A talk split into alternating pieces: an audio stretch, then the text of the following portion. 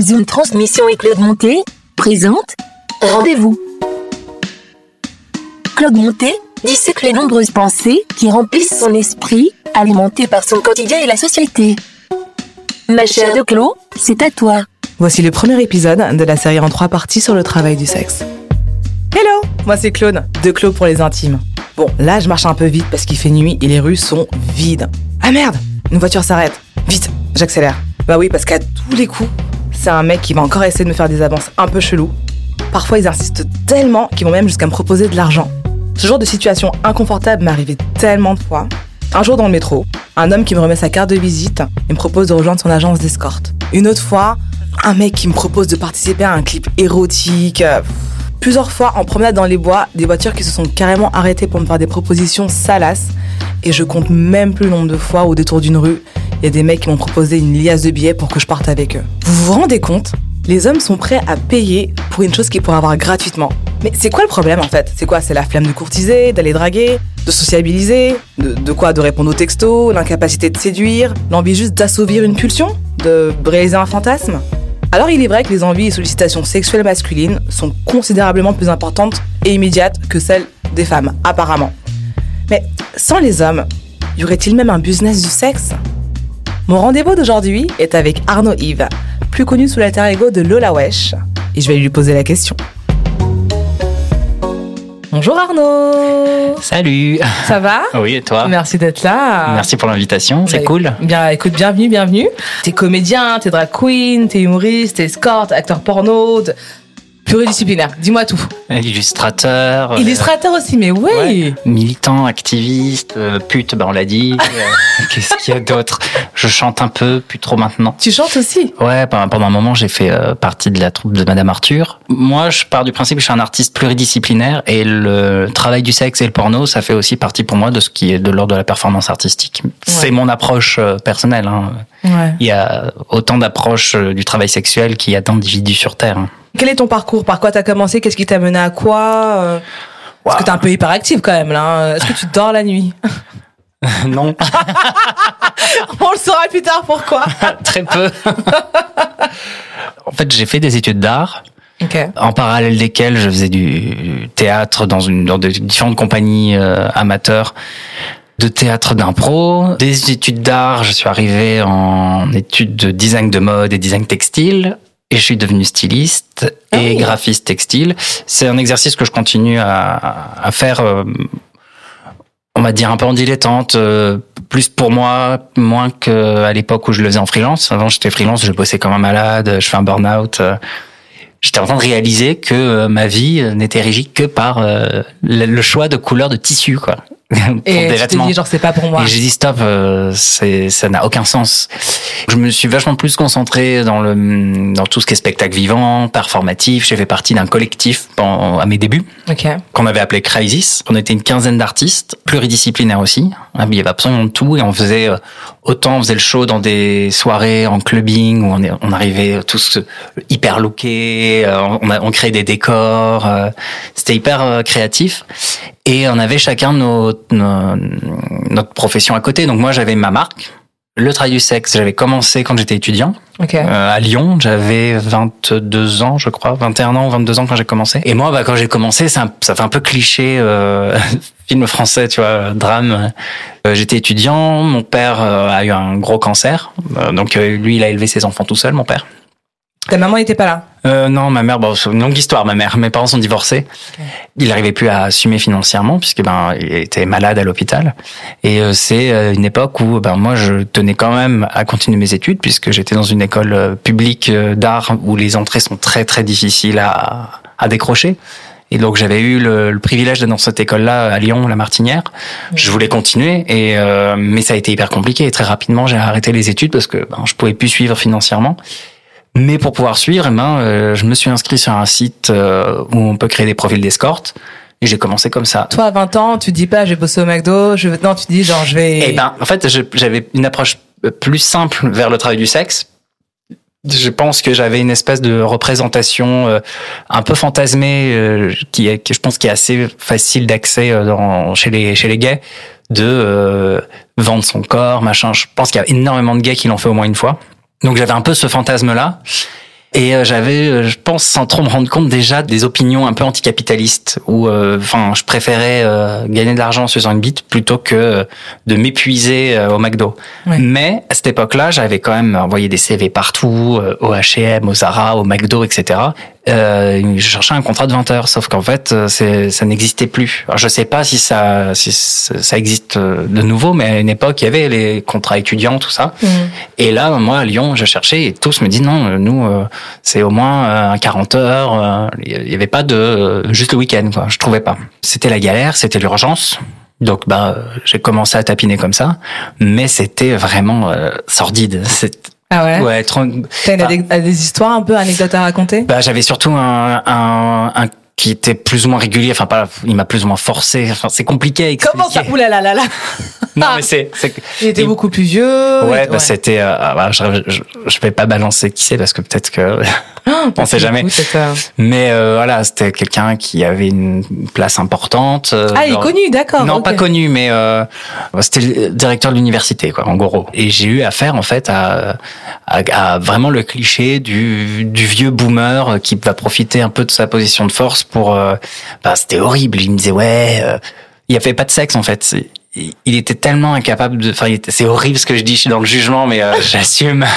Mais il était tellement dans une détresse sexuelle que même la sexualité, il y en avait pas. Et, et en réalité, plus tard, en, en pratiquant le travail du sexe, je me suis rendu compte que je préfère mille fois un plan où, euh, voilà, en une heure, c'est réglé, on a, on a fait ce qu'on avait à faire, c'est Ouais. fini, plutôt qu'avoir des plans où euh, je suis là en train de Parler, voilà, faire le psy. parler, faire le psy, euh, me rendre compte de la détresse de la personne et tout. C'est. Mais Voilà. alors, est-ce que c'est vrai cette, euh, cette légende euh, qu'il y aurait énormément d'hommes euh, soi-disant hétéros, en fait, qui sont mariés, euh, qui ont des copines, qui ont des femmes, Ben, des enfants, et qui vont en fait voir des escortes masculins? je dirais pas la majorité, je pense un tiers de mes clients c'est des, des hétéros. Méfiez-vous les filles, parce que vos papas et vos copains... Ah ben oui, de ouf. Hein. Ouais, de ouf. Moi, des fois, ça me stresse hein, quand je suis sur le site et qu'il y a des gars de 60 berges qui me parlent et qui me disent je dois être discret, je suis marié, machin. Je me dis putain, un jour, je vais tomber sur le parent d'un pote à moi.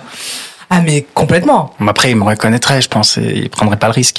Mais il y a beaucoup d'hétéros et et c'est hyper intéressant. Alors, je vais revenir du coup sur mon expérience de quand j'étais étudiant où ce qui s'est passé, c'est que j'étais tout seul. T'as mis une annonce comme ça et... J'ai mis un profil Ok. comme comme si j'allais sur Grinder pour rencontrer quelqu'un, sauf Ok. que c'était Donc, tarifé on, là. on rappelle à ceux qui savent pas, Grindr, c'est l'application de rencontre gay, exclusivement masculine, Ouais. euh, de géo- géolocalisation. Donc tu peux rencontrer quelqu'un euh, s'il est à côté de toi. Voilà. euh, voilà. C'est très euh, uberisation du sexe. Hein. C'est Voilà, beaucoup. c'est le euh, Uber du sexe.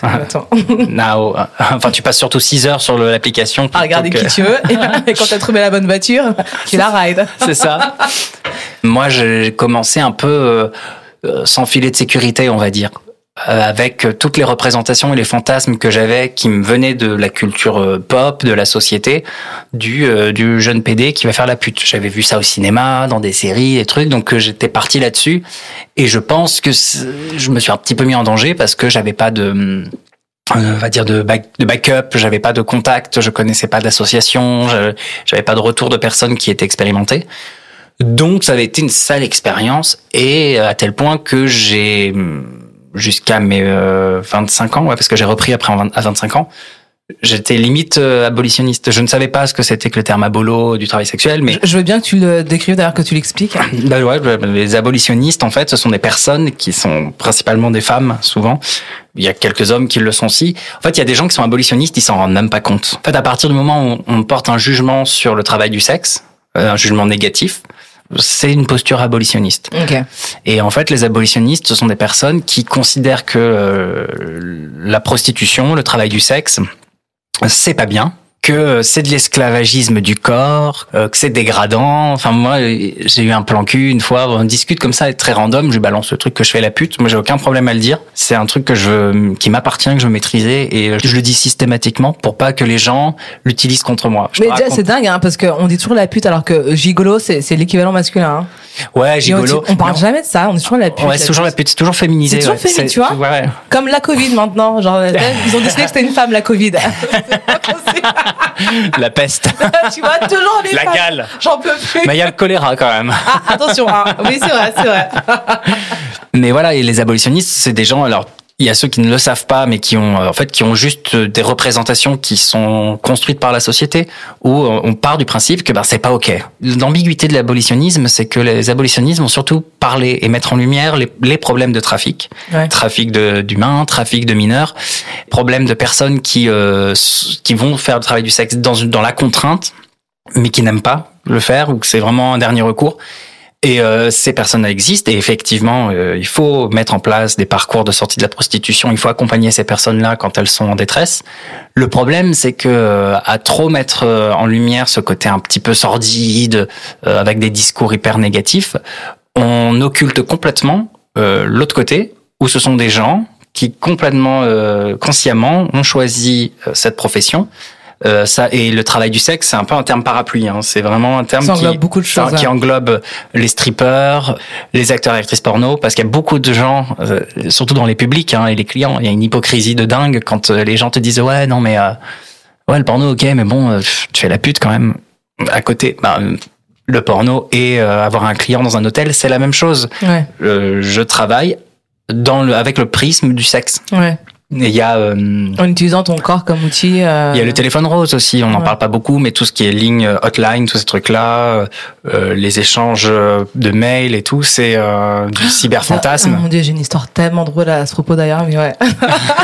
Alors, bah, si tu veux, je te, je te la raconte. Et ça, ça c'est une des choses qui me, que, qui vraiment m'a fasciné euh, chez les hommes entre guillemets, leur propension à pouvoir dépenser de l'argent pour le sexe. Ah. Euh, donc quand j'étais plus jeune, j'étais beaucoup plus jeune. J'avais euh, une connaissance comme ça. Elle était DJ. Elle avait fait une, une annonce sur Facebook. Elle cherchait des gens qui, pou- qui pouvaient travailler avec elle pour une sorte de, de service clientèle, euh, mais par mail. Moi, je travaillais pas à ce moment-là. Enfin, je- je- j'étais à l'école, mais du coup, je voulais bien me arrondir les fins de mois. Et j'envoie un message en mode ouais, ça a l'air trop cool ton truc. Euh, t'es payé envoyer des mails, enfin répondre à des mails, euh, plutôt pas mal quoi. Elle me bah ok, je te mets en contact avec la boîte. euh, Tu peux travailler de chez toi, c'est freelance, c'est trop cool. Je me mets en contact avec eux. C'était des mails cochons. c'était un site entier cochon. C'était en fait c'était euh, un chat. Mais, mais l'interface, elle était, mais, elle était des années 80, quoi. Et je te parle d'un truc qui était, je sais pas, genre, c'était quoi, il y a 7 ans, 8 ans, donc c'était il y a pas si longtemps que ça non plus. Mais l'interface hyper old school avec, euh, en fait, il fallait répondre à des vieux mecs, mais je sais pas, ils étaient vieux, ils étaient, Ah ouais. ou bien, ou bien laids, ou bien, ou bien juste, je sais pas, je sais pas quel était leur problème, qui t'envoyaient des messages en mode, de, oui, je, je veux te rencontrer. En fait, c'était comme un mythique du sexe, euh, sachant que nous toutes, on était fake, parce qu'en fait, on était juste payés à, à leur répondre. Et en fait, ils nous mettaient même une base, une galerie de photos comme ça, de photos à envoyer à ces mecs-là. Ah. Mais peut-être des actrices porno des années 70, genre, des trucs improbables, genre, qui, moral hameçon, qui croit à ça? Bah, eux. mais oui, mais ça marche. Mais hein. c'était d'une tristesse Mais et les mecs devaient payer l'abonnement, genre, je sais pas, genre 20 euros pour pouvoir nous envoyer des, des mails, quoi. Après, euh, je pense qu'il y a hum, des mecs qui ont parfaitement conscience du fake et qui, un instant, sont dans le fantasme. Par exemple, la question de la légalisation du travail du sexe. Une question qui se pose par exemple vis-à-vis de ça, c'est-à-dire que euh, si c'est légal, on aurait plus facilement le droit de travailler euh, en ligne. Ouais. Donc ça veut dire qu'on aura, on aurait plus de possibilités déjà à tarifer les échanges. Et, euh, et on aurait un filtre déjà qui se fera sur les clients, euh, les faux clients, les agresseurs ou les vrais clients. C'est-à-dire qu'un vrai client qui est motivé, il va te payer pour la conversation et il va pas durer mille ans à fantasmer des trucs, à demander des photos, machin, parce que la conversation elle est payée. Bah ouais.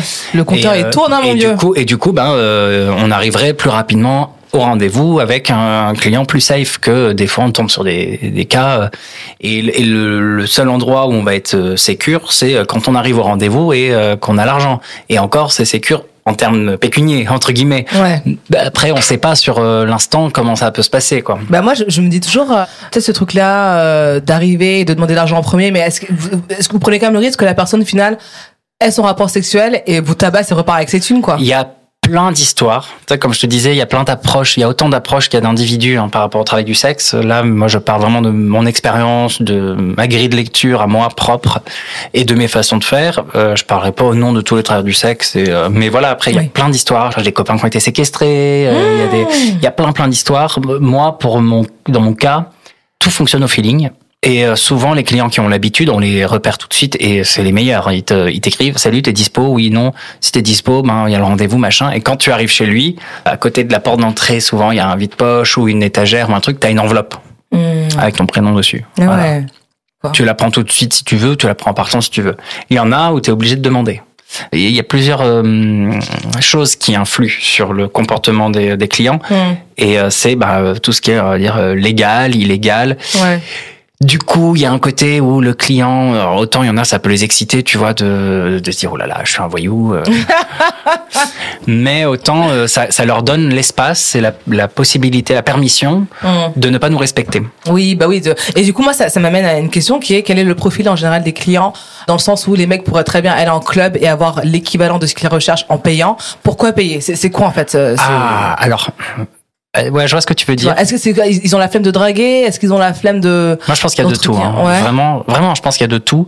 Moi, par exemple, j'ai déjà fait appel à un escorte. Hum. J'avais fait une journée où j'avais eu quatre passes dans la journée, Ouais. où j'étais que actif.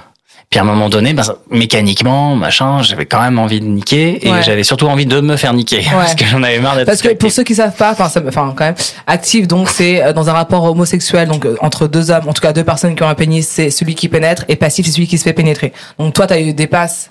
Où j'étais surtout actif Voilà. et du coup ça a réveillé un peu ma libido de passif et, Ouais. euh, et en fait j'ai contacté un escorte on se connaissait vite fait de profil euh, commun je lui ai dit bon ça va te paraître bizarre mais ça arrive en fait que des escortes soient en service mais euh, c'est pas gratuit Euh, T'as dû le payer, donc en fait, t'as Ouais. utilisé une de tes passes pour payer pour. C'est ça, j'ai trouvé ça trop drôle. J'ai dit bon bah tiens, je te donne ma dernière passe. Et le gars, il a été gentil, il m'a fait, il m'a vraiment rendu service parce que c'était une passe d'une heure et euh, le tarif et euh, ça a duré presque trois heures et on a passé un bon moment, tu vois, c'était cool. Mais au moins c'était là, moi dans mon cas, c'était pour aller vite. Mais t'aurais payé sur Grindr, ça aurait été tout aussi rapide. hein. Bah non justement. Ah bon? Ouais non sur Grinder ça traîne. euh, Ah les ouais ouais c'est hyper compliqué. Moi, j'ai des potes et ils se font des 5 mecs par jour comme ça. mais hein. je comprends pas comment ils font les gens. Moi après je sais pas sur Grinder, j'ai pas Peut-être qu'ils sélectionnent pas trop non plus, je sais pas. Peut-être que les mecs ne sélectionnent pas trop.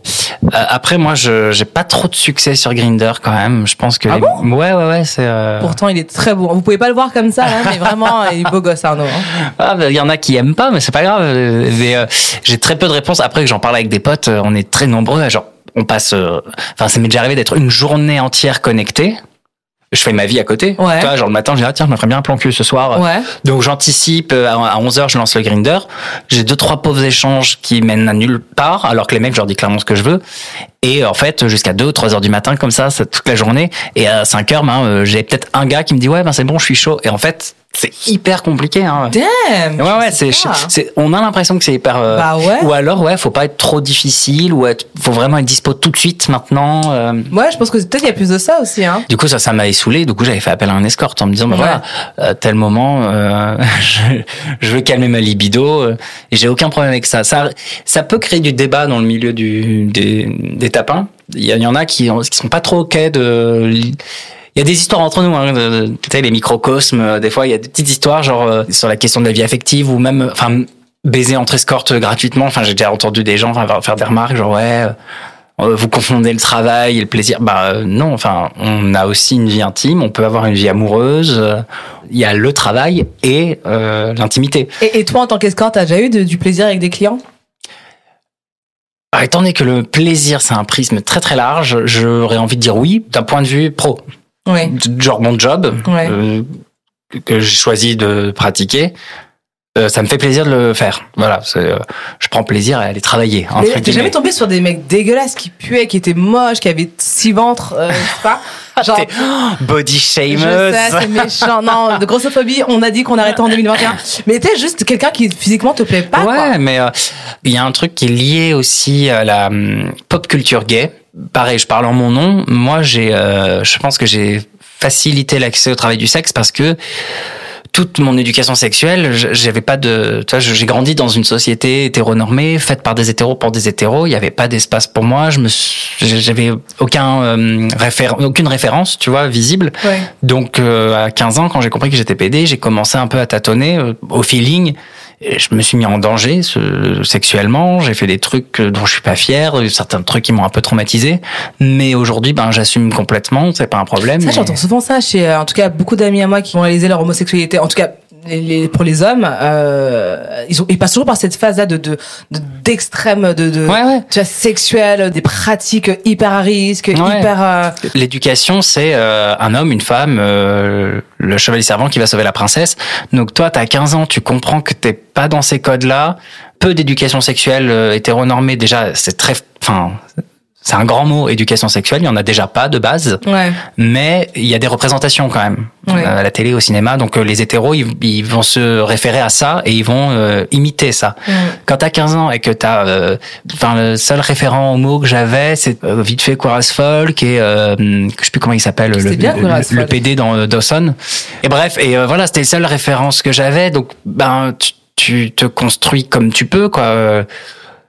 Tu fais au feeling et en fait des fois c'est pas c'est pas ok et tu tombes sur le feeling, il est, vi- enfin, entre, entre hommes, il est vraiment, euh, il est violent. Enfin, moi, j'ai j'ai une Bah, petite théorie sur ça. Pour moi il y a de l'abus hein. il y a des mecs plus vieux qui vont abuser des mecs plus jeunes qui sont un peu paumés Ouais, c'est ça. C'est, euh, je pense que c'est moins vrai maintenant. Je trouve que les plus jeunes sont même, Au courant. même hyper trash. Parfois, après, ils font ce qu'ils veulent. Mais je trouve que l'éducation, la- la- l'accès à la sexualité arrive de plus en plus tôt, qu'importe euh, l'orientation. Mm.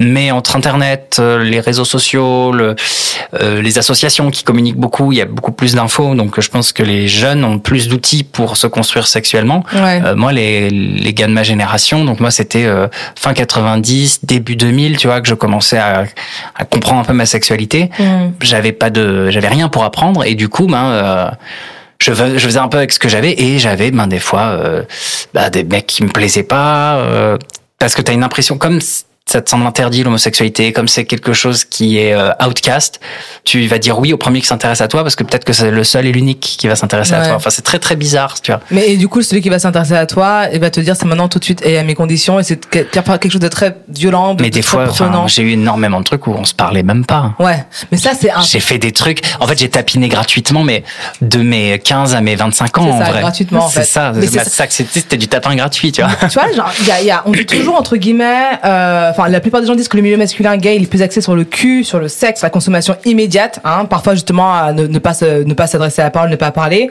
Il y a un milliard de lieux comme euh, les backrooms, les clubs, les saunas, enfin, tu vois, genre même dans les applis, genre par exemple Grindr, comme on, comme on disait, c'est vachement pointé sur la chose. euh, de manière assez immédiate, euh, mais ce qu'on voit pas du tout, c'est cette euh, même euh, équivalence de consommation directe, par exemple chez les hétéros, chez les lesbiennes, ou tu vois, genre chez peut-être les queers, mais qui sont pas, qui se considèrent pas comme hommes euh, masculins.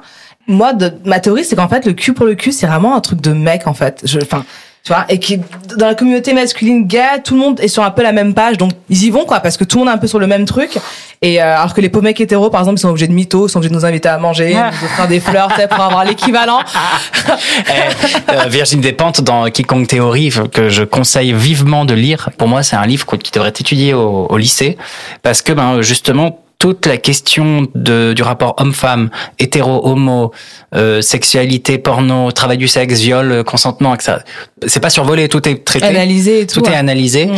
Et sur la prostitution, elle, elle sort des exemples, mais trop bien. Et en revanche, ça devrait parler aux abolitionnistes. Si se prostituer, c'est mal, et ça, c'est en lien à euh, assouvir les fantasmes d'un homme et euh, être son esclave sexuel, bah en fait, la pire des prostituées, c'est l'épouse bourgeoise. Mais complètement. mais complètement. Mais, mais absolument. C'est, c'est, oui, totalement. Elle dit ça dans son bouquin et, euh, et je trouve ça hyper Les, intéressant. les meufs se prostituent sans salaire euh, parce que leur salaire ça va être une, euh, une alliance ou bien euh, Elles sont à la un maison et, euh, voilà, c'est ça. euh, voilà. Mais bien sûr. Et euh, il y a une citation aussi. Alors moi, j'adore Mylène Farmer et euh, et en l'occurrence parce qu'il y a plein de petits trucs pop-up comme ça politiques euh, sans vraiment avoir de posture activiste. Mylène Farmer a quand même mis en lumière pas mal de trucs. Donc elle sort dans les années 80 cette chanson euh, Libertine qui est quand même assez fort en termes de texte. Euh, Je, je suis une libertine, je suis une catin et je me rappelle les, enfin je me rappelle, j'ai vu des archives où les journalistes sont comme ça. euh, Tout rouge. et puis on voit en plus la posture hyper sexiste des journalistes. C'était encore plus décomplexé à l'époque Ouais. le sexisme ordinaire. C'est Ah, impressionnant. Donc c'est là où je me dis ouais, il y a quand même de l'évolution. C'est pas gagné, mais euh, Non, alors vous avance. dites alors vous dites que vous êtes une catin et Mylène Farmer qui répond euh, oui, je pense qu'on est tous euh, la prostituée de quelque chose ou de quelqu'un. Bah oui, elle a complètement raison. C'est selon comment euh, Ouais. la définition qu'on on, on donne à la prostitution. Bah oui. C'est pour ça que souvent je mets euh, des bémols sur les mots choisis quand on parle de prostituée. Ben je me considère moins prostituée quand euh, je vais sucer euh, Jean-Michel euh, veuf hétéro avec qui j'ai discuté et boire un super bon cognac. Hmm. Je me sens carrément moins prostituée que quand euh, Tu vas je- pointer à l'usine euh, et que tu vas vendre ton corps. ou même des boulots euh, quand je bossais dans la mode il y avait un- tout un truc créatif euh, de passion Euh, là ouais j'avais un sentiment dans le sens du mot le Mm. sens qu'on lui donne le mot prostituée, Mm. j'avais ce sentiment. Mais tout le monde se prostitue. Et en que fait, on se tout- tout- prostitue mais tous, Bien sûr, que ce soit de ton travail, euh, euh, vendre, vendre son temps de, de travail, c'est une prostitution. Euh, En plus, payer à moindre coût, c'est-à-dire qu'être payé, je sais pas moi, entre, c'est quoi le SMIC, 8 euros à, je sais pas moi, 15 euros de l'heure, tu, tu vends quand même ton, ta force de travail pour un salaire en retour, qui souvent d'ailleurs n'est même pas à la hauteur de ce que tu devrais être payé. Mm. Ouais, ouais, ouais. Euh, tu vends ton âme, tu vends ton temps, tu vends ton énergie, tu vends ta santé mentale, tu vends, tu vends trop de trucs, tu vends Bah, trop de trucs. C'est rigolo ce que tu dis parce que dans les rassemblements de putes, dans les manifestations, il y a des assos qui ont des banderoles, des pancartes. Il y a un, me- un message que je vois régulièrement et que j'adore et que les colleuses féministes ont réutilisé sur euh, les murs. Je préfère vendre mes charmes pour du pognon que de vendre mon âme à un patron. Ouais, bah, c'est ça. faudrait vraiment que les gens arrivent à intégrer ça. Et je pense que bon, les pro- le, le problème, c'est le lien qu'on a avec la sexualité, et c'est quelque chose qu'on voit aussi à travers la santé. Euh, la santé sexuelle, c'est quelque chose qui est très très mal euh, mis en place en France, et qu'importe l'orientation sexuelle, hein, c'est déjà problématique. On voit ça avec la question de l'IVG ou de la contraception. Enfin, euh, genre il y a des hommes qui décident de comment on doit euh, traiter un utérus alors qu'ils n'ont pas d'utérus. Enfin, insupportable. Déjà, il y a une problématique autour de ça, de la sexualité, parce qu'on est ben, euh, ancré par un héritage hyper catho de le sexe, c'est pour faire des enfants. Ouais, c'est ça. Pour faire les enfants, les femmes, et on le savait déjà, par exemple, l'Antiquité romaine, à l'ère gréco-romaine, les hommes avaient exclusivement des rapports sexuels pour le plaisir avec des hommes Ouais. et ne couchaient qu'avec leurs femmes que dans un délire de reproduction, en fait. C'est hyper hypocrite. Ah oui, de ouf. Genre, mais c'est pas possible. A, non, mais il y a un truc lié à la sexualité qui est très, très, très problématique. Et moi, ben, le travail du sexe, au moment où je l'ai repris, j'avais pas besoin d'argent. J'étais styliste à l'époque, j'avais grave de thunes, tu vois. Ah ouais, c'est quand t'étais styliste que t'as Ouais. décidé de reprendre le travail du en sexe. fait un mec sur Grinder que je trouvais sexe en plus hein, euh, qui a commencé à me dire ouais j'ai un fantasme j'ai pas envie que tu me juges j'aime bien payer les mecs Waouh Imagine avoir autant de thunes. J'aime payer les gens. et mais- et en fait j'ai j'ai j'ai découvert qu'il y avait un peu un fétiche et c'est un fétiche que j'aime moi aussi alors Présente-les-moi.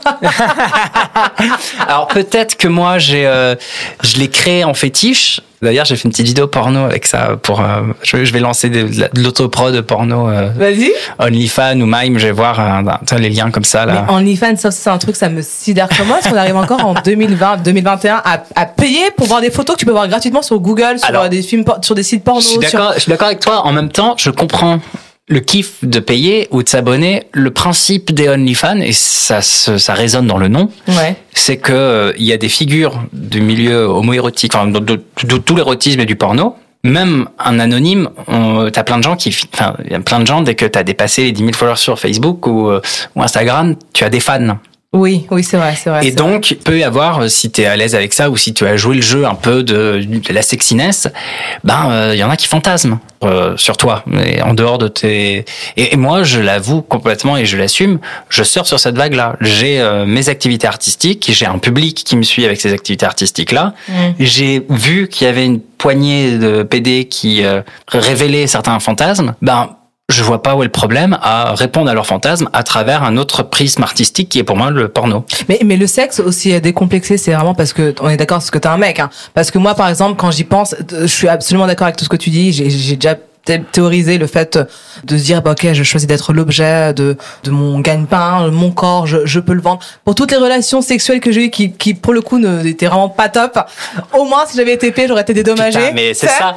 Moi, c'est comme ça que je vois les choses aussi. J'ai eu, tellement, j'ai eu tellement de relations pourries avec des gars pas dans le Médiocres. respect, pas- dans le respect. Même moi, je. Pas dans la bienveillance. Et, je- et maintenant, je me dis bon bah, euh, au moins, euh, je rentabilise. C'est ça. mais tu vois, je, mais moi en fait j'ai encore ce truc là de me dire ouais déjà c'est très compliqué dans la société patriarcale quand t'es une femme de se dire ok j'utilise mon corps en tant qu'instrument sexuel et je l'assume. Euh, c'est très difficile. Euh, quand t'as une famille aussi c'est beaucoup plus compliqué les mœurs et tout. Euh, je me souviens moi il a fallu que j'aille en Australie quand j'y habitais pour rencontrer un milliard d'expatriés qui étaient du coup toutes dans le travail du sexe parce qu'elles étaient à je sais pas combien de vingtaines de mille kilomètres de leur famille ou de gens qu'elles connaissaient. Et là elles se lâchaient elles étaient strippeuses elles étaient escortes elles étaient masseuses. Elles auraient jamais fait ça chez elles. Ouais. mais, mais une française sur trois que je rencontrais là-bas faisait ça tu vois travail du sexe. Et en fait c'est parce qu'il y a vraiment ce- cette espèce de carcan cette, cette pression de la société de, de- de- des familles. Et une femme en fait son corps peut être utilisé sexuellement pour euh, faire de la publicité pour euh, vendre des produits pour plein de choses sauf par elle-même Ouais. tu verras jamais des gens plus offusqués que de voir une fille qui se déshabille si c'est elle qui décide de le faire. Par contre, euh, Bah, c'est une pensée abolitionniste, ça quelque part, hein, de et on, et on va dire qu'elle nourrit le euh, l'instrumentalisation du corps de la femme, quoi, Ouais. par le patriarcat. tout à fait. Non, non, mais on, on partage euh, les mêmes idées. Alors après, voilà, le travail du sexe, comme je te disais, il y a. euh, Mais toi, ta famille, elle, elle, elle- comment elle le vit, tes amis euh, J'imagine que tu t'es fait des amis en fonction. euh, ben, euh, j'en ai jamais parlé avec ma famille. Euh, Ah, ils le savent pas Si. Il va falloir écouter le podcast. hein. Ben, ma petite sœur, elle est photographe et elle m'a fait euh, des photos que j'ai utilisées pour mon profil d'escorte. Elle trouve ça fun. Elle, elle follow des, euh, des travailleurs et travailleuses du sexe sur Internet. Elle a une posture. Ah, ma petite sœur, c'est vraiment une petite meuf euh, hétéra, euh, 24 ans, avec son petit mec. Ben voilà, euh, sa petite vie. En fait, moi, j'ai volontairement, euh, surtout les, mes plus proches, mon frère et ma sœur, et mes amis proches, j'ai volontairement. Enfin, il n'y a pas de secret.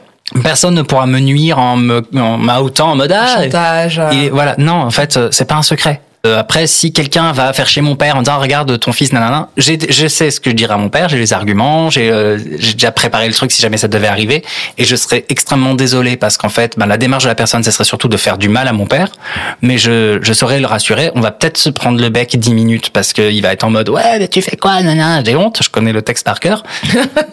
mais je lui dirais, gars, euh, c'est mon corps et j'en fais ce que je veux. Et en fait, euh, j'ai trouvé un job dans lequel je suis épanoui. Et en réalité, quelqu'un a tenté de nous faire du mal en te sortant ces images-là. Le but, c'est pas de te faire souffrir. Pour preuve, je t'en ai jamais parlé, mais c'est pas un secret. Donc, euh, rassure-toi. Enfin voilà. Et, et tu es vraiment épanoui, toi? Ouais, franchement, j'ai et, et là plus je vieillis, plus je suis vraiment en train de re-questionner mon approche professionnelle, le- la place du sexe dans dans mon travail, qu'il soit artistique ou juste euh, par le biais du tapin. Bon, il y a un truc dont on ne parle pas aussi, c'est les, euh, je sais plus si c'est accompagnement sexuel ou euh, je me rappelle plus, mais toi pour les personnes euh, en situation de handicap, etc. Par exemple, j'ai un pote soignant qui a fait son mémoire là-dessus. Et ça m'avait énormément touché et sidéré même, où il m'expliquait que euh, c'était dans des hôpitaux où il y avait eu des grands brûlés ou des mecs handicapés, même des femmes. S'ils exprimaient un besoin d'affection ou sexuel, bah, ça passait par la masturbation. Et en gros, ben, le soignant venait installer euh, le patient devant son ordi, euh, le laisser se palucher et revenait lui faire sa toilette. Waouh. Ouais, voilà, j'ai eu la même réaction que toi. Mhm. Et il y a des endroits où les soignants refusent en moralisant la personne, genre ah c'est pas bien, voilà le sexe c'est mal. Voilà, j'ai quand même un côté hyper altruiste et je pense que c'est pour ça aussi que je m'épanouis dans le travail du sexe. Autant des fois il y a des clients qui me saoulent, mais euh, je trouve qu'il y a du sens là-dedans. J'adore le sexe. Et en faire un job, je trouve que ça, a- ça a encore plus de sens. Je trouve qu'il n'y a rien de dégradant, tu vois. Et j'apprends sur moi aussi, sur mon corps, sur mes plaisirs, sur ça, ça a un impact dans mon intimité aussi, tu vois. Et voilà, en l'occurrence, ben voilà, sur les personnes en situation de handicap euh, ou hospitalisées, et je pense pas que forcément personnes en situation de handicap, je pense aussi dans le milieu euh, psychiatrique, les personnes qui sont euh, complètement euh, désociabilisées, schizophrénie euh, extrême. Attends, schizophrénie extrême, c'est dangereux quand même. hein. oui, mais les personnes sont à l'hôpital, elles sont hospitalisées, donc Ouais. elles restent à l'hôpital des fois pour des durées indéterminées. Ouais. Mais c'est des personnes, on leur interdit l'accès à l'exploration de leur corps, à leur sexualité. Je vois pas en quoi c'est impossible de pouvoir mettre en place, par exemple en prison, euh, un meurtrier, triple récidiviste, il a quand même droit, s'il a une conjointe euh, ou un conjoint à l'extérieur, il y a des espaces pour ça. Ouais. 45 minutes de sexe avec euh, ta femme, euh, Ouais, la visite conjugale, ouais. voilà, les visites conjugales. Du coup, c'est plein de, de Mais réflexions ça, c'est ça, c'est des, besoins effectivement qui sont primaires et Et ça fait partie de la santé, le sexe. Mais est-ce que c'est pas encore une fois, est-ce que c'est pas des choses qui sont mises en place exclusivement pareil pour les hommes quoi? Parce que enfin besoin conjugal, euh, je, je pense, j'ai jamais entendu parler de. Ben, on n'en parle pas, mais ça existe. En fait, le, le, le- et c'est pour ça aussi que le travail du sexe, pour moi, c'est quelque chose qui est hyper important. Sur non mais pour euh, pour les femmes euh, qui sont mariées avec des femmes, t'as déjà entendu ça? Est-ce que t'as déjà entendu des visites organisées pour des femmes mariées avec leur conjoint Non. Tu vois? C'est typiquement, c'est un mec qui a créé ça pour des mecs, Mais oui, mais en fait, on vit dans une société où tout a été créé pour des hommes, oui c'est vrai. par des hommes, Hétéro. par des hommes hétéros. Blanc. N- Nous, on a, mais c'est ça. Nous, les gens outcast, tu vois, par exemple, euh, je fais une petite parenthèse, tu parlais, voilà, de l'ex- de l'extrasexualité des gays, où tu fais le parallèle avec ben, la sexualité masculine. Je suis complètement d'accord là-dessus avec toi. Il y a un article hyper intéressant que j'avais lu. Rien que le titre parle tout seul. C'était à l'ère de MeToo. Il dit, la drague gay est masculine avant d'être homosexuelle. Mmh. Et effectivement, on a déjà, on est déjà empreint de ce truc de, c'est l'éducation. on est des mecs, donc euh, euh, on doit avoir des conquêtes, euh, on doit être viril, on doit avoir une bonne érection, on doit être pénétrant. Si on est pénétré, ben on est forcément soumis, mais on doit bien encaisser. Enfin, non mais c'est vrai. Cependant, je pense qu'on a un level au-dessus des mecs hétéros, c'est que nous, comme je t'expliquais, on n'a pas eu d'éducation sexuelle, on n'a pas eu de référent, donc on s'est construit par nous-mêmes et ça nous a amené à dépasser en fait euh, certaines euh, normes, certaines pratiques. Donc en gros voilà, t'as 15 ans, t'es marginalisé, bah t'acceptes d'aller vers une sexualité marginalisée.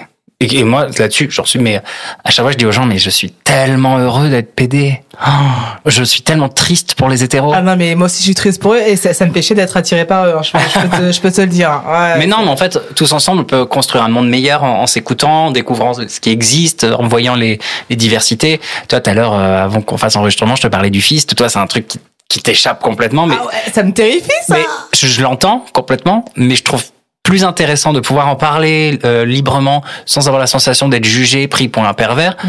Parce que bah toi, malgré tout, je vais quand même faire germer peut-être une graine où tu vas dire, bah, il y, a, y a un espace, non mais il y a un espace de plaisir qui existe ici. Enfin, tu vois, si on, on délie les langues et qu'on arrête d'être dans une hypocrisie de machin, Totalement. euh, ben on aura moins peur du sexe. Ouais. Enfin moi, il y a des trucs qui me donnent pas envie, mais euh, je sais que ça existe, ça, il y a de l'espace pour ça, et, euh, et je trouve ça chouette, soit d'être hyper open à tout ce qui peut se passer. En fait, tant qu'on respecte le consentement. Ouais, c'est Voilà. hyper important. Mais alors toi, du coup, tu préfères l'escorting ou bien euh, le porno?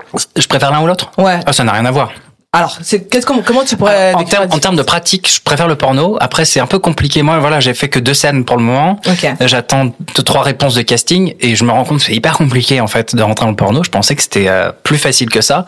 Donc c'est pour ça que je prévois de faire mes, mes petites autoprods parce qu'il y a aussi un côté un peu artistique que j'ai envie de développer à travers le- la pornographie.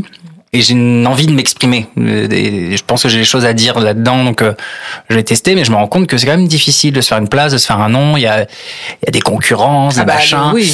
Euh, il y a des critères aussi. Euh, tu vois, enfin, je pense que La taille du pénis, est-ce qu'il le demande à Ouais, chaque fois ouais, ouais, je C'est pense quoi le minimum demandé?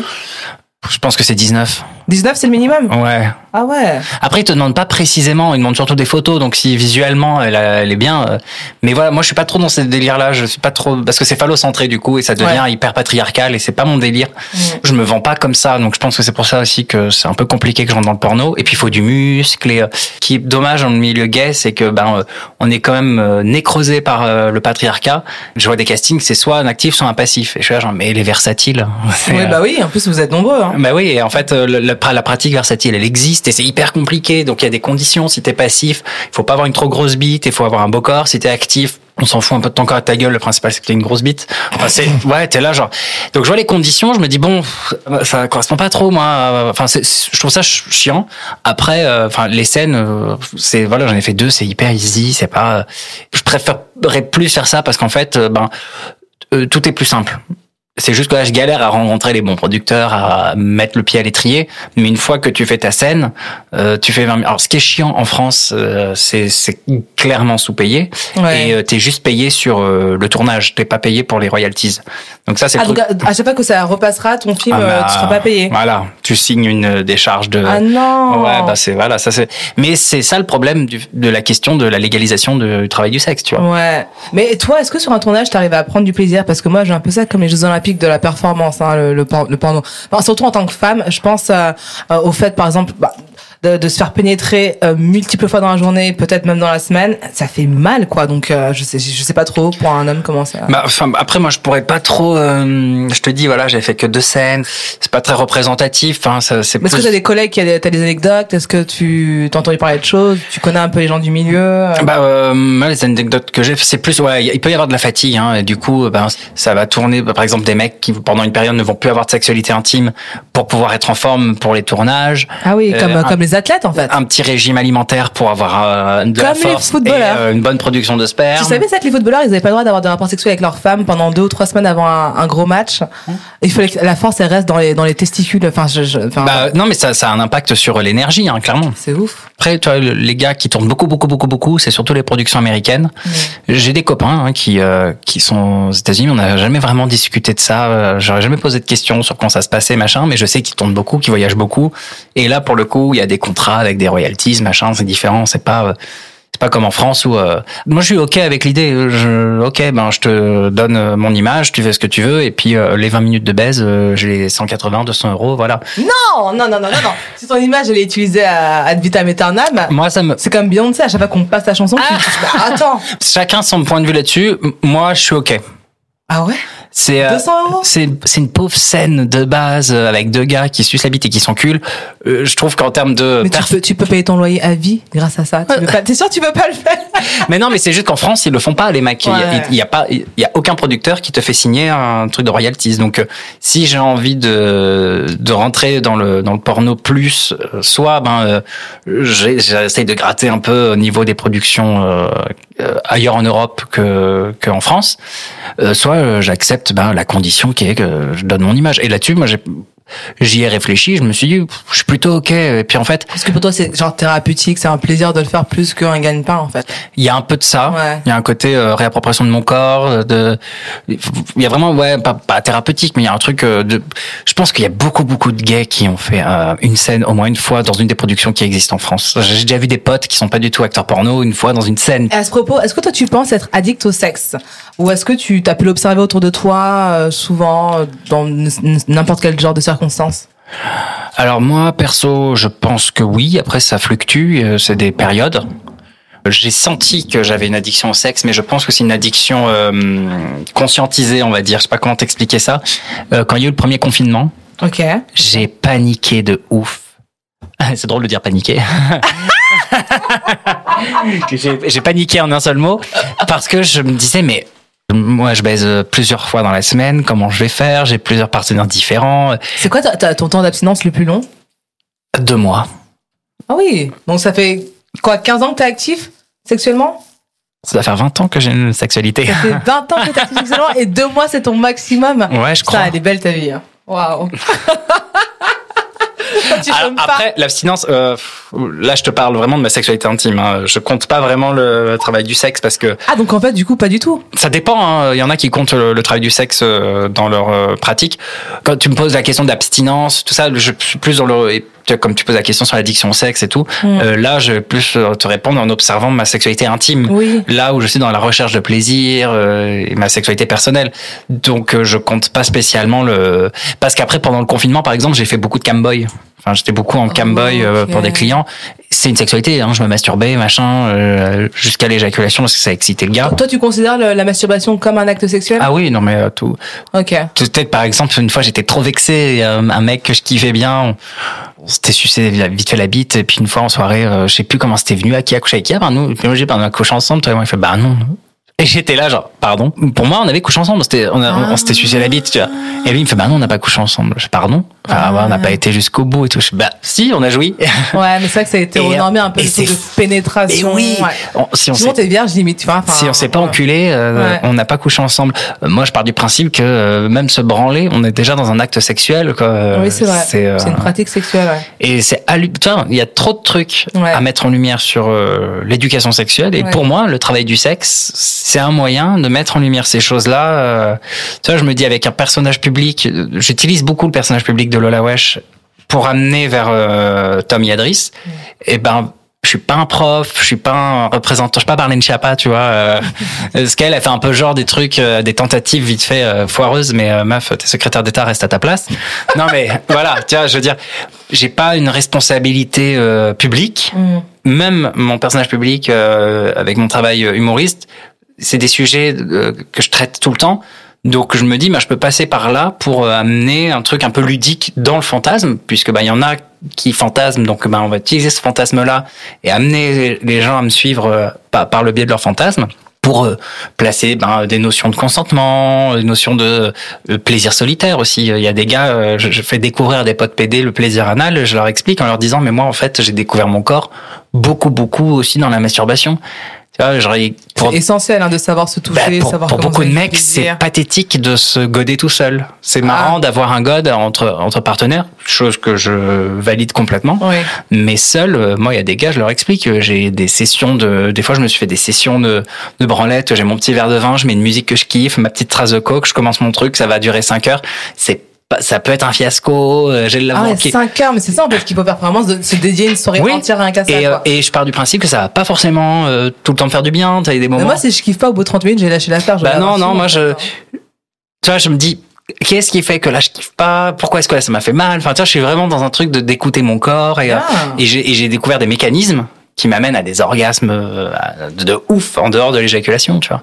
Et pour moi, bah, le travail du sexe, Travail de recherche, quoi. Mais- Introspection de ton corps. et, le- et le travail du sexe, ça peut être un moyen de devenir presque éducateur sexuel. Parce que moi, je le vois avec beaucoup de clients, hein, euh, on discute beaucoup. J'ai très peu de clients où on se voit et paf, on, on nique, machin. On se parle. Moi, j'amène beaucoup de. Enfin, je suis convivial, le mec. Je veux qu'il soit à l'aise, parce qu'il faut pas oublier qu'on parle quand même d'un truc qui n'est pas euh, autorisé légalement. Le Mhm. client, il est pénalisé aujourd'hui par la loi de 2016. Si le mec il est respectueux et sympa, euh, moi j'ai aucun. euh, Enfin, tu vois, je, je t'arrive pas à l'heure en règle générale. C'est à la session et souvent c'est deux heures et euh, parce que je veux qu'on discute et puis en fait, ben, ça m'arrive que des clients m'apprennent des choses aussi sur mon corps, tu vois. Et moi j'apprends des trucs aux clients aussi et euh, des fois, je me dis, ah putain, j'aimerais trop que le métier d'éducateur sexuel existe vraiment parce que ce serait un- des cours, tu vois, pour des adultes. Et, euh, et bah, toi, t'es le prof et t'es OK à pratiquer euh, des choses Mais ça, sexuelles. mais ça existe, mais de manière un peu alternative. Tu vois, comme par exemple les workshops où euh, les gens vont se retrouver, se déshabiller, respirer ensemble, euh, se regarder euh, les parties génitales dans un miroir, tu vois, Oui. genre, des trucs comme Ouais. ça, ça existe en soi. Il y a ça, mais après, sur le, le, le mécanisme, comment le mécanisme fonctionne et Mm. tout. Mais ça, ça serait vraiment, c'est vrai qu'il faudrait qu'on nous l'apprenne le, le plus tôt possible parce que on l'apprend tellement, tellement tard. Je- pour les femmes, c'est, c'est infernal. Je connais des meufs, moi j'ai 31 ans, je connais des femmes de mon âge qui ont toujours jamais vu leur vulve Mm. parce que, parce que juste ça, ça se regarde pas, enfin elles osent pas le regarder ou plein de gens qui savent pas se donner du plaisir, se donner s'amener à l'orgasme, à la jouissance. Et puis juste, on se connaît pas. Enfin, tu vois, genre, quand tu me dis que tu, pas, tu te fais une soirée, genre tu passes 5 heures, moi, je te jure, au bout de 12 minutes, si c'est pas venu, je passe à autre Ouais, chose. ça, c'est la question de se faire l'amour aussi.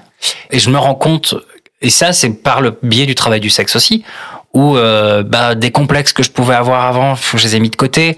Je suis aussi arrivé à un stade où quand on me fait un compliment, c'est cool, mais toi, je m'en fous un peu. En fait, Euh, il y en a, je leur plais, il y en a, je leur plais pas. Moi, je suis, euh, je suis tranquille avec mon corps, c'est le principal. Bien. Et c'est beaucoup ben, euh, en découvrant des choses avec des clients. Parce qu'avec le client, justement, il n'y a pas d'enjeu euh, affectif. Ouais, oui. Et on n'a pas la même approche. Un, gars qui me fait trop craquer, que je kiffe de ouf, euh, soit je vais très mal le draguer, soit euh, je vais pas oser faire tel truc ou tel truc, ou alors je vais me prendre la tête pendant des semaines, euh, et ça peut créer un manque de confiance en soi, et puis des Ouais. complexes, machin. Avec le travail du sexe, il me paye pour un service, et moi, je profite de ce service pour... euh, c'est comme dans tous les jobs en fait. Hein. En vrai, tous les jobs que tu fais par passion, t'apprends tous les jours Ouais. tu te surpasses, tu découvres des trucs, machin, et je fais pareil dans le travail du sexe. Et ce que ça m'apporte, moi, j'ai envie un peu de l'apporter à l'extérieur. Donc, euh, tu vois, c'est pour ça que je pensais au porno. Moi, euh, j'aimerais, euh, j'espère qu'on va pas me voler l'idée, mais toi, j'ai envie de pas passer par du porno un peu tutoriel, Oui. avec un partenaire, expliquer des trucs, machin, euh, euh, avec un peu d'humour aussi pour euh, dédramatiser le sexe. Ouais. Et, et rien que la santé sexuelle aussi, tu vois, dédramatiser le sexe, c'est aussi pouvoir parler de gonorrhée et, et de chlamydia sans que sans que les gens flippent, tu vois. euh.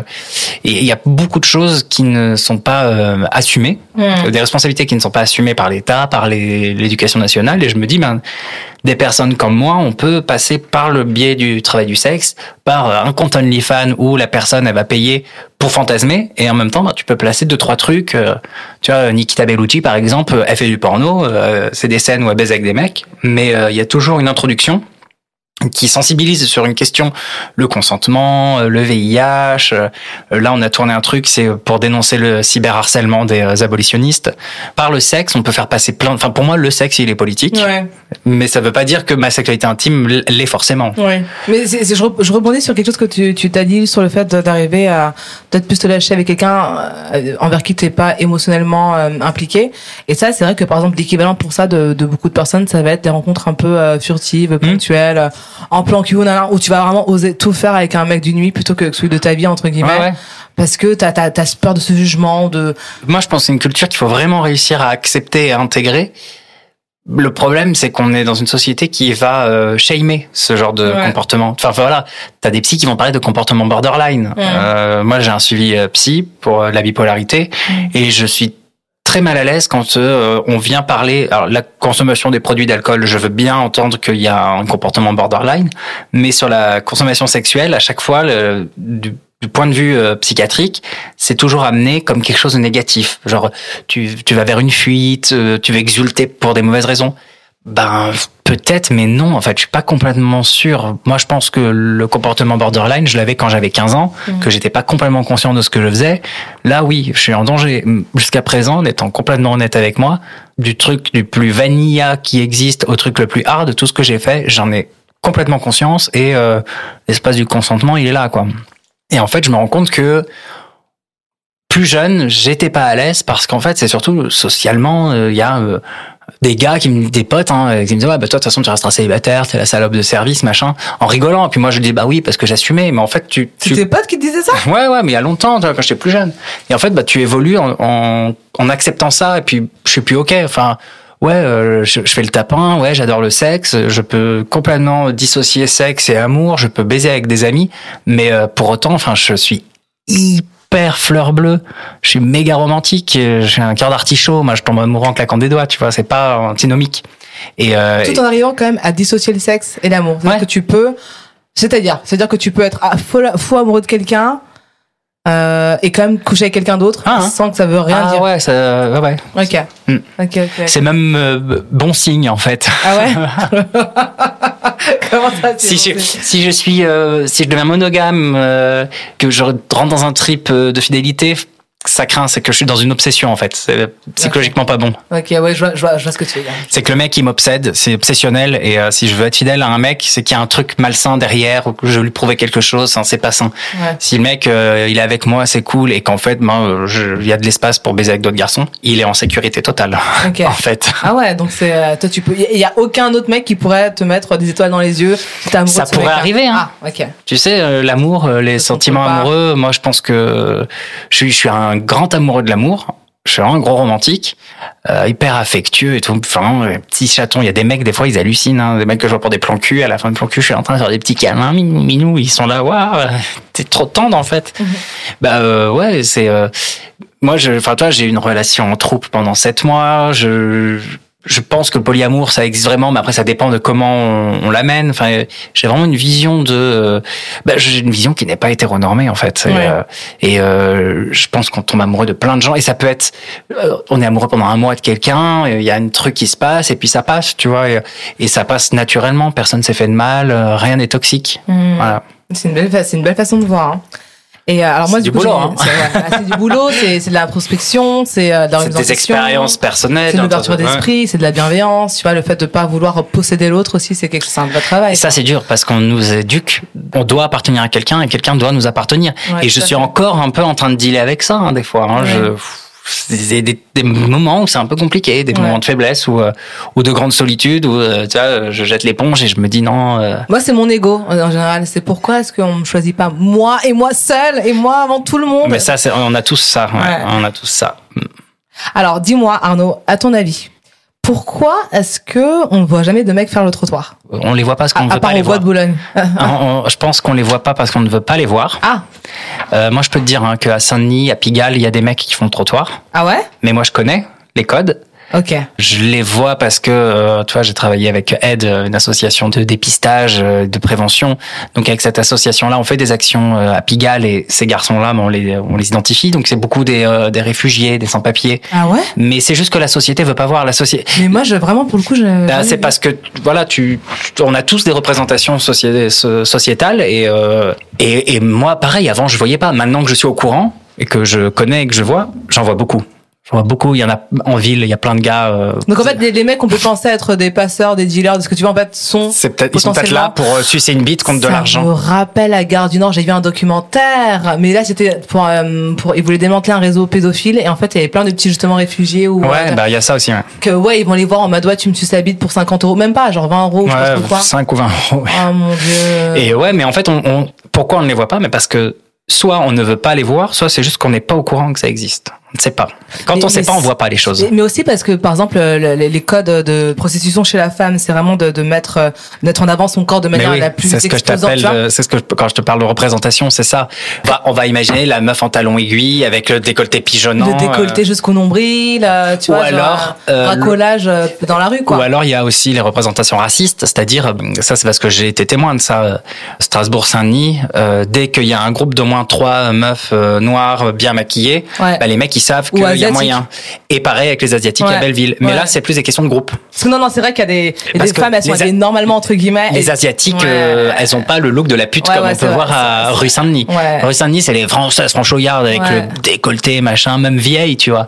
Mais elles sont seules. Et euh, à Belleville ou euh, à Belleville les asiatiques et euh, vers À aussi, les, ouais. les femmes noires, Ouais. elles sont en groupe Ouais, ouais. et elles bougent pas, elles restent au même endroit. Et toi, tu vas Et en fait, ça, c'est aussi un repère pour les mecs qui tapinent les groupes de mecs. Ouais. Et ça, et c'est jamais des blancs, en fait. Mais, mais le truc, c'est qu'aussi, c'est encore une fois, mais on en revient toujours à la même chose, c'est que c'est quand même très hétéro-centré, énorme, parce que si on voit un homme très déshabillé avec des vêtements saillants, sexy près du corps, on va se dire directement qu'il est pour une population masculine. Ouais. Tu vois, clairement. Alors que le petit escorte, euh, peut-être euh, hétéro, ou bien qui veut juste baiser n'importe qui, que ce soit une femme, un homme, ou je ne sais pas, quelqu'un qui s'identifie ni l'un comme l'un ou ni l'un des deux, il a pas forcément ce- ces codes-là vestimentaires. Ouais, je vois ce que tu veux dire. Bah oui, non mais euh, c'est- c'est- donc il faut toujours que si tu montes de la peau, tu montres, tu, tu, tu mets, tu exposes ton sex appeal, tu montres ta sexualité. Ah bah ça c'est pour un homme ça.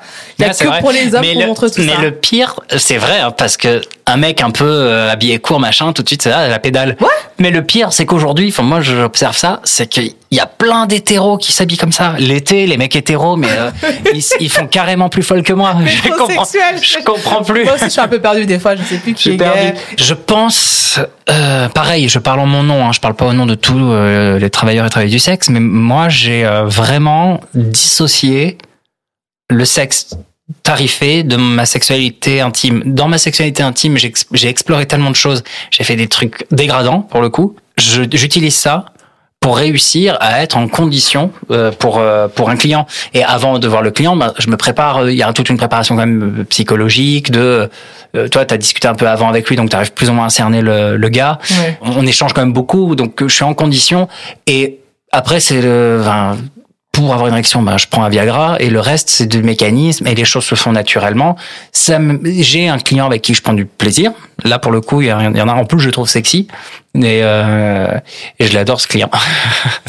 J'essaye d'en faire vraiment un régulier, régulier parce qu'en plus il est intéressant, c'est un beau mec, il est sensuel et euh, il a juste, lui par exemple, tu vois, c'est un mec il a pas spécialement besoin de payer, mais il paye parce qu'il a des délires entre guillemets qui, je pense qu'il les assume, mais je pense qu'il a, il a du mal, comme plus c'est quelqu'un qui est assez haut placé dans la société. Toi, il a du, il va pas aller ouvertement draguer des gars euh, random euh, gratuitement. Euh, grâce à l'argent, il sait que c'est sécurisé. Ouais, voilà. ouais, ouais. Euh, j'ai euh, un gars aussi, putain, trop trop beau le mec. Mon âge, super canon, pareil, qui paye des escortes, mais parce qu'il a eu une sale relation avec un ex toxique. Et il m'a dit clairement, voilà, maintenant, euh, j'ai plus envie de perdre mon temps dans la drague. Euh, Si j'ai payé un escorte, je sais que le consentement est respecté. Donc, il y a de tout, il y a vraiment de tout. Et puis, bah, beaucoup de vieux qui euh, sont dans la solitude ou des mecs hétéros qui n'assument pas leur sexualité. Donc, c'est plus simple de payer parce que moi, j'ai l'impression que euh, il y a deux, y a deux trucs. Il y a les plus vieux qui me payent parce qu'ils se disent qu'il y a que en payant qu'ils vont avoir de l'affection. Et les autres qui vont me payer, bah, ils vont, ils payent surtout le côté pratique et le côté secret. Voilà. Moi, c'est l'observation que j'ai des clients que j'ai pu avoir. Même sans argent, il y a des mecs qui me draguent en secret. T'as des BG, euh, PD euh, qui sont bien propres dans la société, qui me draguent en secret sur euh, Grindr pour faire des trucs bien sales parce que c'est ce que je représente pour eux. Euh, dans le tapin, c'est pareil. Il y a des gars, euh, c'est seul à seul pour un plan one shot euh, avec des fantasmes. euh, Et puis des fois, c'est juste que cérébral, mais c'est parce que mon apparence renvoie à, euh, à une imagerie homoérotique précise. Euh, des potes à moi qui ont l'air plus euh, dans la norme en apparence, euh, eux, on les invite à l'opéra. Ah oui. euh, on les emmène en voyage. Ah là là. Ouais. D'accord, oui, ok. Moi, je suis vraiment dans un. euh, mon, mon apparence, elle est sexualisée, tu vois. Donc, euh, mais je suis ok avec ça. Alors du coup, on arrive à notre dernière question, Arnaud. Vas-y, tout oui. Dis-moi, est-ce que tu penses que sans les hommes, il y aurait quand même un business du sexe? Oui. Alors, franchement, euh, moi, il y a un truc que le travail du sexe m'a apporté. Donc, au début, je te disais, les premières fois que j'ai fait du travail du sexe, j'avais pas de communauté. Je connaissais personne. quand j'ai repris et que j'ai commencé à conscientiser le truc en mode ouais, l'argent ça m'excite un peu. Dans le milieu PD, ça a l'air hyper démocratisé le truc, donc vas-y, j'y vais. Et en fait, j'ai commencé à rencontrer des gars, des assos, des machins. Je fais partie, j'ai fait partie de groupes euh, euh, de travailleurs et du sexe. J'ai commencé vraiment à m'intéresser aux droits des travailleurs et travailleuses du sexe, que ce soit euh, les femmes trans au bois de Boulogne ou euh, les dominas qui font ça chez elles. Et du coup, j'ai rencontré beaucoup de travailleuses. Alors, j'ai beaucoup de potes travailleurs, mais j'ai rencontré beaucoup, beaucoup de travailleuses sexuelles. Et rien que pour euh, ce qu'elles m'ont apporté d'éducation, d'ouverture d'esprit, euh, le, enfin l'importance, enfin pour moi la femme elle est puissante de ouf quoi. Et que, que ce soit une femme cis ou une femme trans, hein, euh, ne serait-ce que dans l'imagerie qu'elle peut avoir dans la sexualité.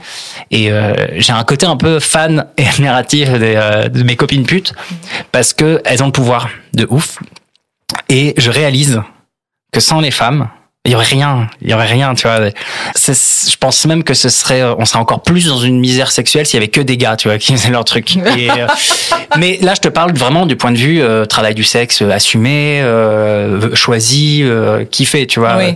Euh, je, je, je, Mais, mais est-ce que ça, ça serait pas été une forme d'échange sans forcément que ce soit quelque chose de, de financier, tu vois de... Parce que business du sexe, c'est vraiment, euh, pour le coup, il y, a, y, a, y a monnaie qui est échangée, il y a de l'argent, il Ouais. y a, tu vois. Est-ce que tu- là, tu parles pas, par exemple, d'un échange juste bienveillant? Non, là, moi, je parle, ouais, je parle plus de ce que moi, ça m'a appris, euh, ce qu'elles m'ont apporté en termes même de mes, mes propres représentations, de mes, mes convictions féministes.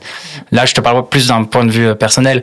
Après, sur le plan vue, point de vue plus généraliste, euh, euh, en gros, c'est savoir si euh, s'il y avait pas de femmes, est-ce qu'il y aurait du business sexuel? Euh, non, est-ce que c'est pas les hommes? Oui. Est-ce que le, le cul deviendrait un business? Oui, oui, oui. Voilà, je voulais dire oui parce qu'en fait, moi, je trouve que le, le- souvent, quand je te dis les femmes ont le pouvoir, enfin, en discutant, tu vois, avec des euh, d'autres travailleuses du sexe, et, par exemple, il y a une nana qui expliquait qu'un gars lui avait dit non, mais pourquoi tu te fais payer euh, T'es tellement plus intelligente que ça. Et elle lui a répondu, mais c'est parce que je suis intelligente que j'ai décidé de me faire payer Par un mec. par un mec. Non, on Mais- y revient.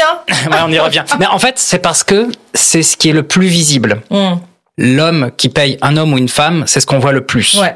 Euh, les femmes qui payent, ça existe aussi. Apparemment. Mais on en parle moins. Ouais. C'est moins visibilisé. Euh, Les femmes qui payent les femmes. Il y a des, des travailleuses du sexe qui se commandent entre elles, Ouais. des fois aussi. Donc, euh, mais l'approche, elle est complètement différente. On est vraiment plus sur quelque chose. euh, moi, quand je vois euh, sur, sur Twitter, tu vois, on, on est plusieurs à, à poster des témoignages. euh, Instagram aussi, par exemple, il y a euh, par et pour euh, sur Instagram. Oui, euh, Qui est très belle hyper- page que tu m'as conseillée. Ah ouais, qui est une super page euh, où il y a des témoignages en fait de TDS et quand il y a des rapports euh, entre personnes euh, non cis ou ou, ou que des rapports entre femmes, il y a vraiment un truc qui est plus de l'ordre du sensoriel, du euh, cérébral, tout ce qui va être de l'ordre du BDSM, euh, les rapports un peu euh, domination-soumission. Alors que ben quand on est dans un rapport euh, l'homme qui paye pour du sexe, que ce soit euh, qui paye un homme ou une femme, on est plus dans la représentation d'une consommation sexuelle un peu directe euh, de sexualité masculine quoi. Donc euh, je pense qu'il y aurait eu même un- à mon avis s'il y avait pas eu d'hommes à mon avis, après peut-être que je fantasme, hein, parce que tu vois, je, je prends en référence au Vidi, tout ce qu'elle peut dire, ma pote Nikita, les postures qu'elle a. Euh, il y aurait un business du sexe sans hommes, et je pense que ça serait même hyper pointu. Ah oui. Ouais, je suis sûr, c'est un truc conceptuel, pointu, euh, qui aspirait plein, plein plus, beaucoup plus de sociologues qu'aujourd'hui. Je sais pas, c'est une impression que j'ai. Ah. Après, peut-être que je fantasme. hein. Bah, moi, dans ma tête, je me disais que ce serait un truc un peu plus euh, de sororité, bienveillante. On se ferait des tresses et on se caresserait la joue. Ah, moi, je suis sûr qu'il y aurait des, que- je suis sûr qu'il y aurait des plans vénerfistes. Non, mais euh, j'ai fait, j'avais participé, enfin, j'avais été voir un festival il y a longtemps, il y a, c'était en 2016, euh, What the Fuck Fest, Mm. le festival des sexualités dissidentes. Déjà, le sous-titre est trop bien. Et j'ai découvert des, des, des pornos conceptuels. C'était des pornos sans orientation sexuelle où t'avais des mecs trans, des femmes trans, des gens de, de, de corps différents, d'âges différents. C'était pornographique, c'était chouette. Et j'ai vu des pornos lesbiens, genre ça m'a excité. Alors que je suis pas Gwyn, tu vois. Mais, Wow. mais en fait, la, le fantasme, le- la pratique du sexe était, enfin, c'était les mêmes codes que mes pornos PD que je regarde. Genre, il y en a une qui a démonté sa meuf dans euh, au pissotière euh, à coup de god ceinture en mode bam bam bam bam. Wow. Et j'étais là en train de me dire c'est ouf. On a tous des représentations genre les gays c'est forcément cuir euh, violent, les lesbiennes c'est forcément doux, euh, subtil. Et en fait on a tous des, des fantasmes différents, des sexualités différentes et euh, et c'est pour ça voilà le, le festival des sexualités dissidentes j'avais trouvé ça génial parce que ça même moi qui, qui était déjà à l'époque quand même pas mal ouvert sur certaines choses, euh, qui était, euh, ça faisait peut-être deux trois ans que j'avais repris le tapin. Même moi, j'ai découvert des trucs. J'ai halluciné. J'étais en mode, j'ai le cerveau qui a explosé. J'ai ah ouais. Et ce festival euh, c'est à ce festival-là que j'ai vraiment conscientisé ma, po- ma posture de TDS et euh, ce que je voulais en faire et où est-ce que je voulais aller, au-delà de du support fantasme, tu vois. Ouais. Ah non, c'est génial. Je, je fais le festival dissidente, c'est ça? C'est euh, euh, What, the What the Fuck Fest. Ok. Et euh, le, la, la première année, le sous-titre c'était euh, les sexualités dissidentes. Super. Euh, alors pour finir, est-ce que tu peux nous donner euh, des, des espaces où on peut suivre ton actualité, des pages ou euh, Ouais, j'en ai- J'en ai plein. Donc euh, sur Instagram, mon Instagram euh, d'artiste qui est tout neuf, donc il faut le soutenir à fond parce qu'il a été euh, spoilé par les, les, les abolitionnistes. Donc c'est mon nom complet, Arnaud Yves Dardis. Arnaud avec un D, Dardis D-A-R-D-I-S. Donc Arnaud Yves Dardis en un seul mot. Euh, Il y a l'Instagram de mon alter ego, mon personnage humoriste euh, Lola Wesh. Donc euh, Lola c'est avec deux L, Euh, enfin L O 2 L A. Euh, Lola Wesh, on la trouve sur euh, Insta, YouTube, euh, j'allais dire YouPorn. Parce que dans mon spectacle, je dis ça, en fait, je fais la blague, mais c'est pas vrai, il y a pas de Lola Wesh sur YouPorn. Euh, c'est Insta, YouTube, Facebook. Enfin, je, vais, je vais aussi faire de la pub pour ma page d'illustrateur. Euh, mon nom d'illustrateur, c'est Belle Crapule. C'est une marque de vêtements, donc je fais du t-shirt. Donc il y a un Instagram Belle Crapule. Il y a un Facebook Belle Crapule aussi. Je fais pas mal de dessins politiques, sexuels. Ah, mon micro tombe. Il est fatigué, le truc. Épuisé. Il débande, ça y est. Il est pas très vigoureux. Enfin, deux heures quand même le coco. Euh, on a monté une association avec des collègues euh, travailleurs du sexe, hommes, cis, euh, trans, non-binaires, qui s'appelle Bad Boys. Donc euh, Asso Bad Boys sur Facebook, euh, Asso Bad Boys sur Instagram, Bad Boys euh, sur Twitter, et j'ai mon Twitter de, de, tapin, Tom Yadris.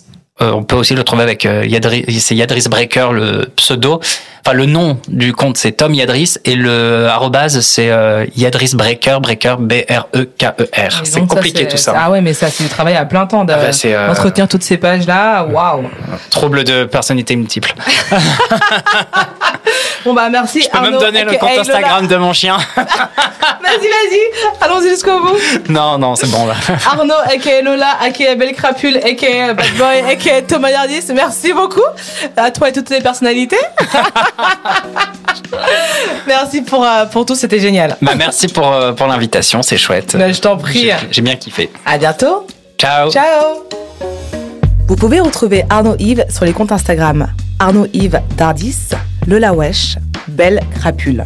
Il recommande les comptes associatifs Asso Bad Boys pour les hommes travailleurs du sexe, cis, trans et non-binaires, ainsi que le compte par.et.pour, recueil de témoignages des travailleuses du sexe.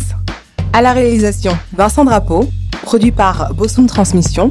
Vous pouvez retrouver cet épisode sur toutes les plateformes de podcast, Apple, Spotify et YouTube. Et nous suivre sur notre Insta, à Rendez-vous Podcast. Rendez-du-bas, vous-du-bas, podcast. Et après cet épisode, moi ça me donne envie d'écouter Freedom de George Michael. Merci de Clos. Rendez-vous, c'est un vendredi sur deux, à 18h, et un mardi sur deux, à 14h. Retrouvez tous les épisodes de Rendez-vous en podcast et sur notre site internet, bouzoom.net.